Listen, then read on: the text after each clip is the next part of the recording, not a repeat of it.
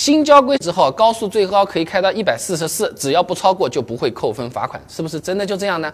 国庆准备上高速的朋友记得看完，说不定能帮你省下两百块钱，至少。首先，新交规说的是二零二二年四月一日正式实施的《道路交通安全违法行为记分管理办法》，哎，它里面调整了对机动车超速的处罚标准，普通私家车在高速、城市快速路上超过规定时速百分之二十以内的，由原来的扣三分改为了不扣分，一百二十的百分之二十就是二十四，所以有人。说是一百四十四幺四四内随便开都没事，是不是真的就这样？简直就是误导人。虽然是不扣分，但本质上超速它还是违法行为，而且不超过一百四十四确实不扣分，没说不罚钱呐。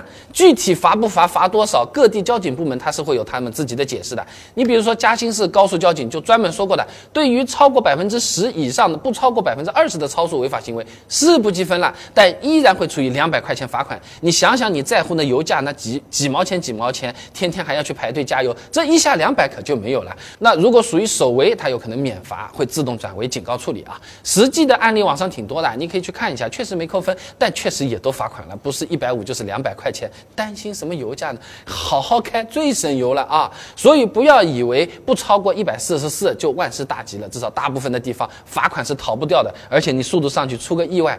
你也不用后悔了，是不是啊？